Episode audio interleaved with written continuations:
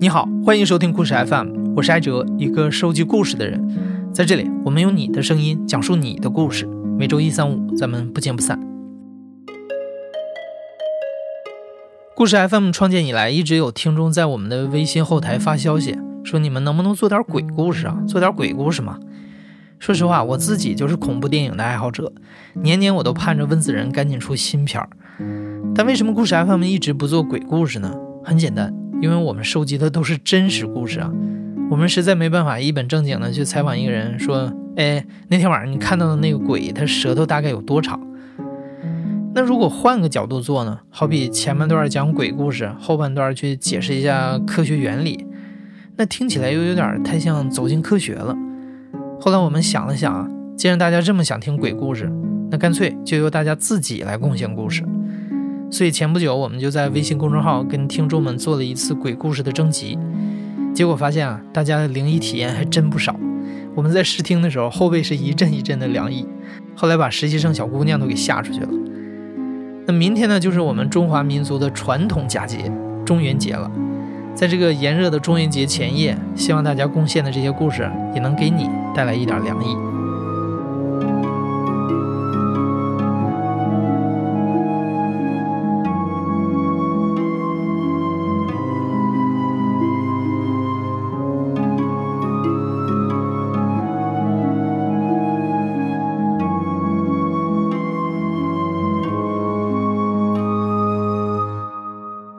废话不多说。请听第一幕，给我一块。我叫多拉，今年二十六岁，来自山东济南。我现在在当地一家媒体做编辑工作。事情发生的时候应该是二零零六年左右，当时上初一，那时候应该是秋天吧，但是秋老虎还没有走，所以天气还很热。当时我要去我奶奶家。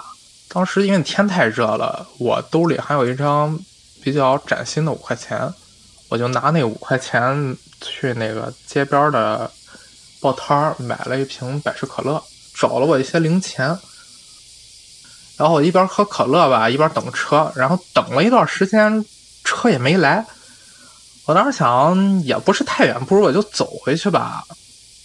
走到快到我奶奶那儿的时候，天已经。有点黑了，这时候呢，我就看到，就是我奶家对面高架桥下那个河沿儿，河沿边上有一个拾荒的老太太，挺热的天，她戴一个棉线的帽子，就是头发花白，脸就全是褶子，但是挺胖大的，皮肤黝黑，然后她穿印象特别深，她穿了一件棉袄。然后他就冲我招了招手，我当时就是一般遇到那种要饭乞讨的，我都会给给点零钱，因为当时零钱也多嘛。我我以为他就是要找我要钱，我就走过去了。走过去，他真是找我要钱，他当时就哑着嗓子就跟我说那个，呃，给我一块，给我一块。我当时以为他就是给我一块。我当时正好刚买完可乐，有零钱嘛，我就把那一块钱掏出来，我就递给他。我递给他的时候，他就冲我摆了摆手。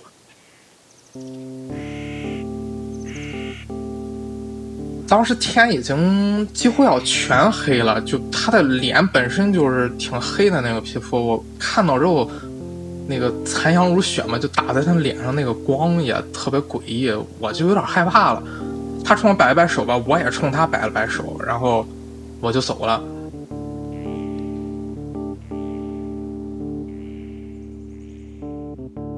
第二天早上的时候，那个老人都有那习惯吧，喜欢就是休息日的时候也特别早把你叫起来。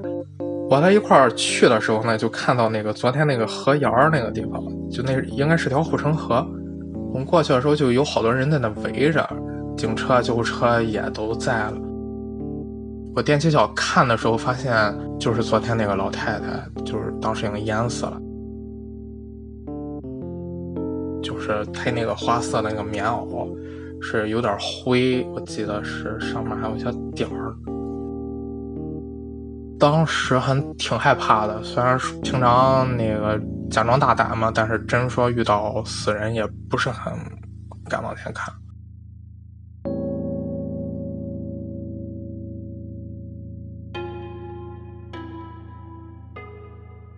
高中的时候，我又路过这条河，当时就是看了很多奇奇怪怪的小说啊，什么《聊斋》啊，或者那个《鬼吹灯》那一系列。就稍微有点了解那个什么替死鬼这一概念了，然后我就忽然意识到，当时那个老太太为什么？第一，她为什么穿棉袄？是因为她怕自己淹不死，那个棉花吸水嘛。第二，她跟我说那个给我一块，给我一块，她她她应该说的是啊，跟我一块儿，跟我一块儿。他应该是让我跟他一块儿走。第二幕，宿舍里的人。啊，这个事情发生在二零零六年，那时候我读大二。我们那时候寝室住在底楼，然后一个寝室里面有四个人，然后床呢是左右左右各两个，是那种铁架子床，下面是写字台，上面是铁床。然后那天呢，是因为之前两天拉肚子拉的比较厉害，然后我一直睡到下午才起来。然后起来的时候呢，我能明显感觉到寝室里应该是没人的。因为没有什么噪音啊，只能听到斜对面。我们那个寝室是一零九，斜对面一零五寝室的听到他们打牌的声音。然后呢，我就探起身子，微微探起身子，准备准备起床是吧？往下看了一下，看的时候呢，我忽然发现底下有个人。然后呢，是大概在我斜下方四十五度角的地方，往我的那个写字台方向走。他大概持续了有三四秒钟吧，然后我以为是我哪个同学躲在寝室里面准备吓我，然后我还说了一声，我说谁呀？要吓我？啊，然后完之后呢，过了许久，没有没有什么应答，然后我就生气了，我说这哥们怎么躲的都不想出来见我了？然后就把身子探出那个铁栏杆，往下看了一下，发现底下一个人都没有。然后我当时整个就是从后背到头顶。就唰一下就感觉就凉的不行，头皮都炸了。然后我当时心跳很快，然后我就在躺在床上也没敢动啊。然后我在想到底应该怎么办。然后其实想了想了，其实也没多少时间。我决定还是走比较好，因为如果不走的话，在那儿不也是等死嘛，是吧？然后我大概以那种飞快的速度，然后我后来形容大概就是像刘翔跨栏那种速度，然后飞奔到对面的一零五寝室。然后跑过去的时候呢，他们看到我。感觉我好像比较慌张，然后问我怎么了，然后我想了一下，我也没说，然后一直到现在，我那些同学，包括我自己的室友，我都没说。然后后来这件事情过后，我仔细细想的时候呢，发现了一些嗯比较奇怪的地方，可以说是疑点或者说是 bug 吧。就是我当时看的时候呢，是从就是底下这个人的正上方四十五度角看他的，但事实上我从头到底就没看清楚他的脸。或者说没看到他的脸，看到的景象是，好像是那个空间被扭曲了，被扭曲成什么样子呢？我从这个人的后上方的四十五度角看到他的头顶和后脑勺这一块，就是从头到底就没看到他的脸，看到都是后脑勺。但事实上我应该从那个角度是不应该看到后脑勺的，呃，就觉得很奇怪。还有就是我晚上当天晚上睡觉的时候，睡到半夜大概两一两点或两三点的时候，我就感觉。就是做梦梦到，那个有人从蚊帐外面伸手把我的头转了九十度，往左边转了九十度，然后我就吓醒了。醒的时候，我的头是保持那个九十度的那个姿势的。呃，因为这种事情很少碰到，到现在为止十几年过去了，啊，也没有再碰到，所以记得比较清楚。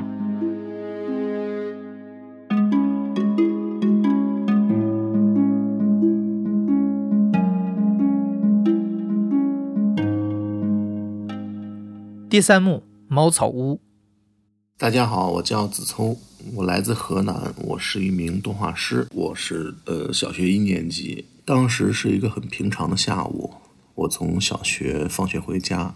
嗯，那个时候从我家到学校周围有一片很大的麦田，嗯，这个麦田很空旷，除了金灿灿的麦浪之外，什么都没有。但是那天下午回家的时候。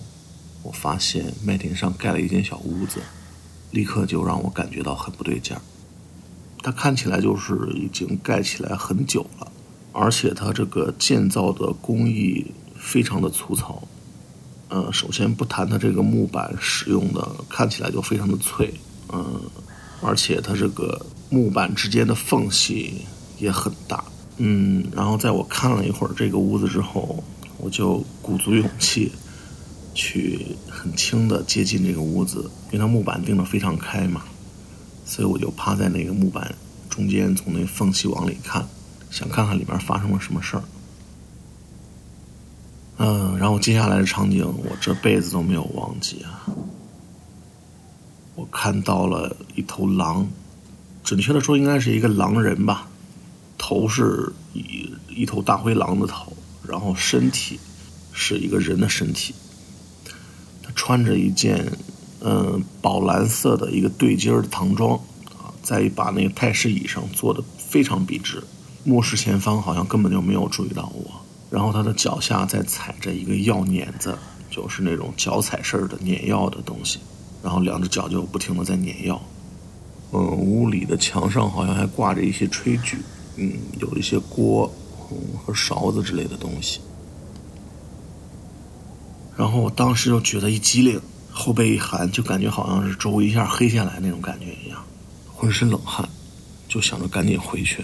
但是我又想，这个事情，这个发现真的是太激动了，我一定要拉一个人过来见证我这个发现，我不能让别人就是以后就说我是在胡扯，或者我是在吹牛，因为小孩子嘛，其实很在意这种事情。然后，所以当时我就很快的跑回家去，把我爸给拉过来了。呃，我当时回家的时候还是一步三回头啊，我就是怕它消失，因为这种事情好像很常见。嗯，我见到一个什么不可思议的东西，我一扭头再回来，然后它又不见了，然后我就就跑几步，然后回头看一眼，跑几步回头看一眼，直到它已经很小了，我还是能看到它，然后我就放心了，我就赶紧回去把我爸给拉过来，但是这。真的是很不出所料。当我爸和我再来的时候，那个屋子就已经没有了。而且很让人生气的是，那一片麦田上看不出有任何的，就是盖过屋子的这个痕迹。我可以确定，我当时很冷静，因为我在看那个屋子内部的时候，我还用手就是。轻轻挠了挠手心儿，我想来确定我这是不是有这个实感。然后我离开的时候，我又通过旁边的树和地形来仔细记住了这个小屋的位置，因为很简单，因为我每天都会路过这个位置，但它还是消失了。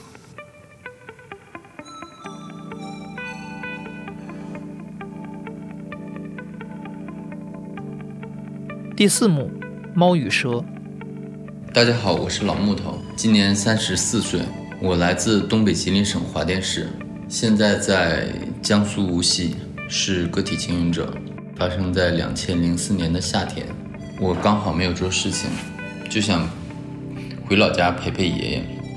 我爷爷家住在，严格意义来讲不算是农村，但其实比农村还荒凉。那里是我们市里面最大的一个工厂的家属区。就很热闹。后来工厂倒闭，然后职工下岗，有能力的和年轻人都走了。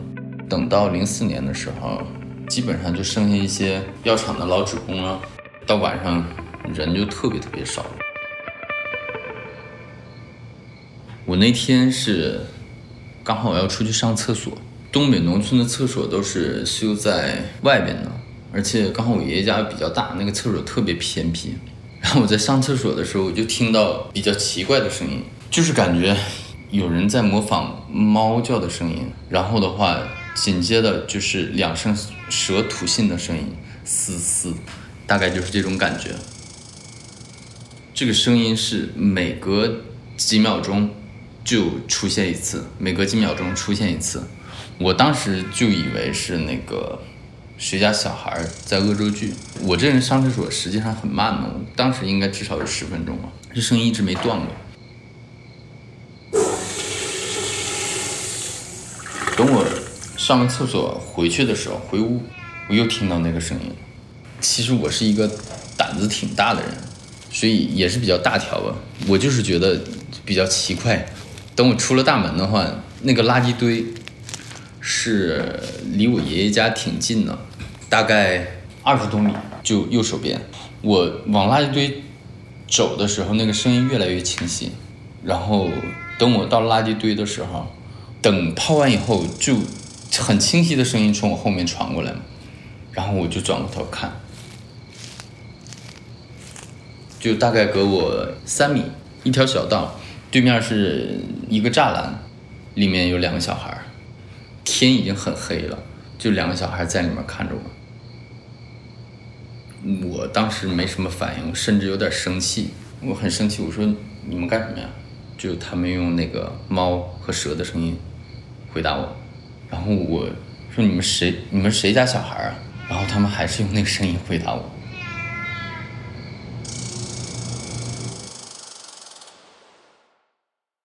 我从小在我爷爷家长大，周围的小孩我全部都认识，但是他们两个就是完全没有印象。当时还没有感觉到害怕，我就是觉得莫名其妙。但是就在一转身的一瞬间，我一辈子可能都没经历过几次这种感觉啊，就是那种所有的毛孔都张开了，而且就是每根汗毛，甚至我感觉头发都是立起来的。我甚至有种想撒尿的感觉，我 就是被好像被定在那里了一样，我又不敢快跑。我就感觉我要是跑的话，肯定会有什么不好的事情发生那种感觉。我怕他们追我，我就是以在不跑的情况下能走的最快的速度，就接近像竞走那种感觉，立刻跑到了就我爷爷家大门口。又回到屋里的一瞬间啊，就是就感觉夏天其实没什么差，但是我就感觉一股暖气过来，然后就整个人就特别舒坦了。因为家里我我爷爷就感觉是一个保护神一样。我从小特别崇拜我爷爷，很受人尊敬，而且从小给我灌输的话，就不要相相信什么牛鬼蛇神的，就乱七八糟，就这些东西。我就把刚才发生的事情跟我爷爷说了，我期望的回答是没事儿，就跟你说，你就不要相信这些东西之类的，就就就这种话嘛。但是我爷爷并没给我想要的回答，他说黑灯瞎火的，告诉你不要出去了。然后第二天，我问了一下我邻居，附近有没有最近搬来的，就是外地人，然后家里有小孩的那种。他说，哪有人搬过来？现在人都往出搬，哪有人搬过来啊？第五幕，吊着的绳子。我是挂一档，二零一四一五年应该是那会儿呢，我当时在。江西，当时我在那儿念大学嘛，当时在读大二。嗯，因为江西南方嘛，南方那边天气呢就是夏天，嗯，又潮又热，而且太阳呢也也也也挺大。我们经常就是，嗯，一到下午我们就逃课，逃课的话我们就去去就学校旁边几公里有一个水库，我们经常就去那儿，有时候钓鱼啊，钓虾呀。就是有一次我记得当时。当时是我们四个人，就是去水库那边游泳嘛。我整个性格呀，我这个人还是比较就是喜欢特立独行的，就是一些嗯匪夷所思的一些想法。当时呢，我就看到旁边有一棵樟树，那时候有一排樟树，那排樟树呢也不粗，在那棵树呢，当时上面有一棵草绳，一个草绳，嗯，草绳就是那个草绳是绑绑在一起的，是一个闭环状态，就是嗯，就跟上吊一样用的那个那个绳子，那个白绳子一样。他们，我先看到了，我说，哎，那里有个绳子，是不是有人在上过吊啊？然后呢，我就我跟他们说，我说，我说，哎，那个你们帮我帮我拍个照片，我去那儿，我去上吊。那那里刚好有一个就是小土堆，嗯，小土堆也不高，也就到我的就是嗯膝盖这里吧，差不多。我就踩上去，踩上去之后呢，刚好那个高度，我就双手。双手一扒那个绳子，然后呢，他们就就就就相机都打开了，我脖子往里塞，塞进去之后呢，当时他妈脚就一滑，那俩俩脚俩脚俩脚当时就蹬空了，啊，把我脖子当时就挂那儿了。当时也也就并并没有电视剧说那么夸张，阿姨就反应不过来了。当时我就我就拿手一抓那绳子，然后哎，就是猛地用力，然后脚一踩那个土堆嘛，然后然后我的头头就钻出来了。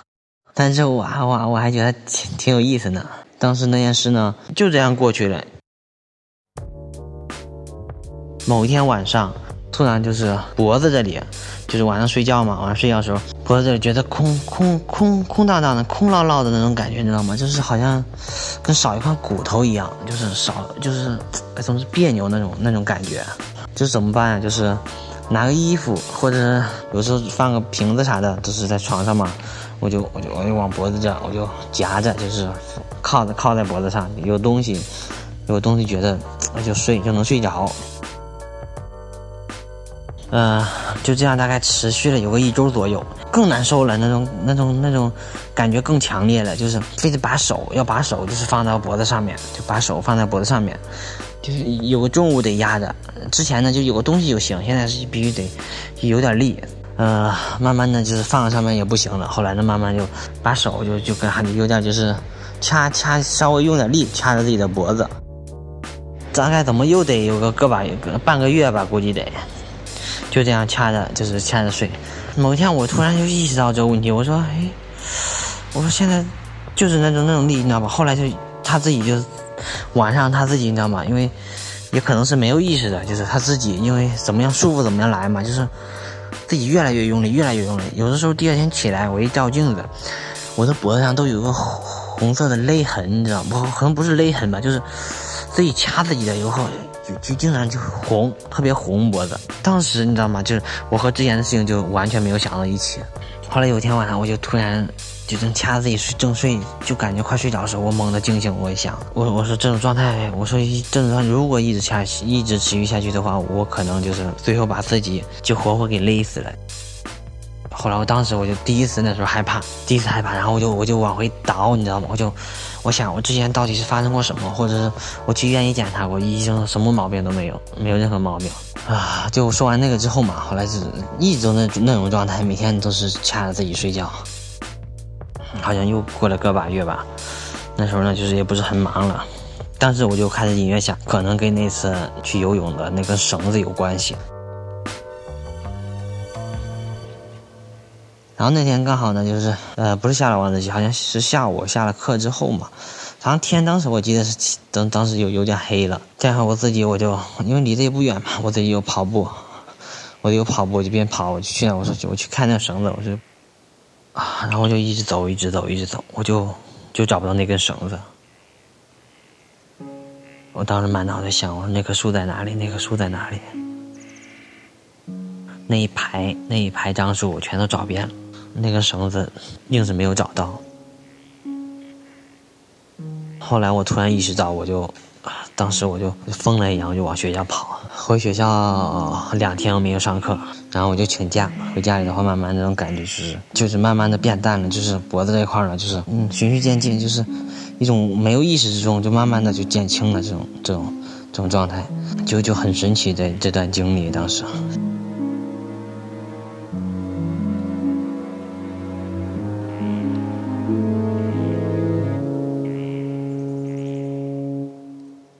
第六幕，木鱼。大家好，我叫沈元朝，我今年二十八岁，来自苏州，现在从事的行业是制造业。这故事呢，其实不是我亲身经历的故事，是我妈妈亲身经历，然后转述给我的故事。这故事发生在七十年代，当时我妈妈大概七八岁，她和她父母，也就是我外公外婆还有她妹妹。呃，一家四口住在苏州农村。当时他们村里大队分了宅基地，然后我外公外婆就开始盖房子，所以我母亲全家就暂时居住在村里提供的一处公屋里头。那是一个一层的平房吧，有一个院子，那个房子在河边。当时就住了我外公外婆一家人。嗯，那时候是一个夏天，特别热。江南农村嘛，没有风扇，然后又是临时住的房子，然后他们一家人就一起睡在一张大床上。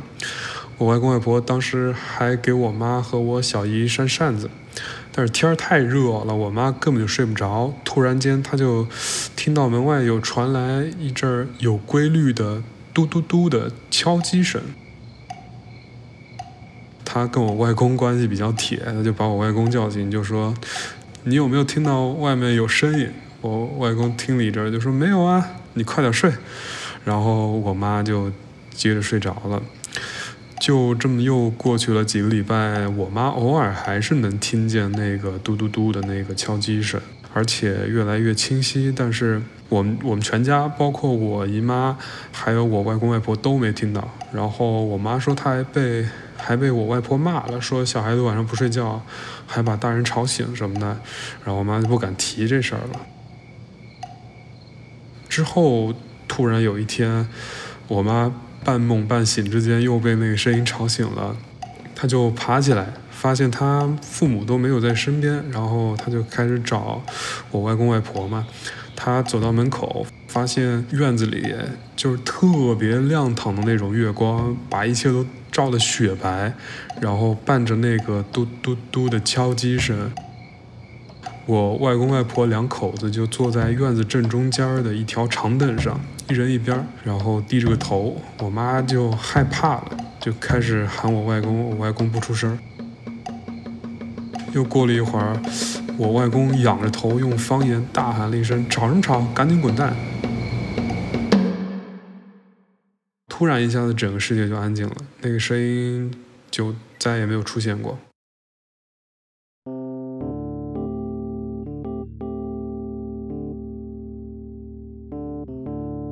后来我妈听人说，他们之前暂住的地方原先是一个尼姑庵。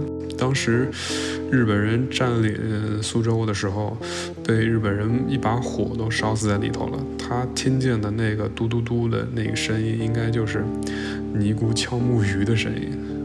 现在那个地方，呃，农村已经变成市里了，但是那块地方到现在都没有被。开发商开发房地产，那周边都是高楼，就中间一小块地方还是那种八十年代、九十年代的二层小楼，还有就是江南农村的那种河浜，还有给大家停船的那种小码头，特别的玄幻。你现在正在收听的是亲历者自述的声音节目故事 FM，我是主播艾哲。本期节目由野捕和实习生若冰制作，声音设计彭涵。感谢你的收听，咱们下期再见。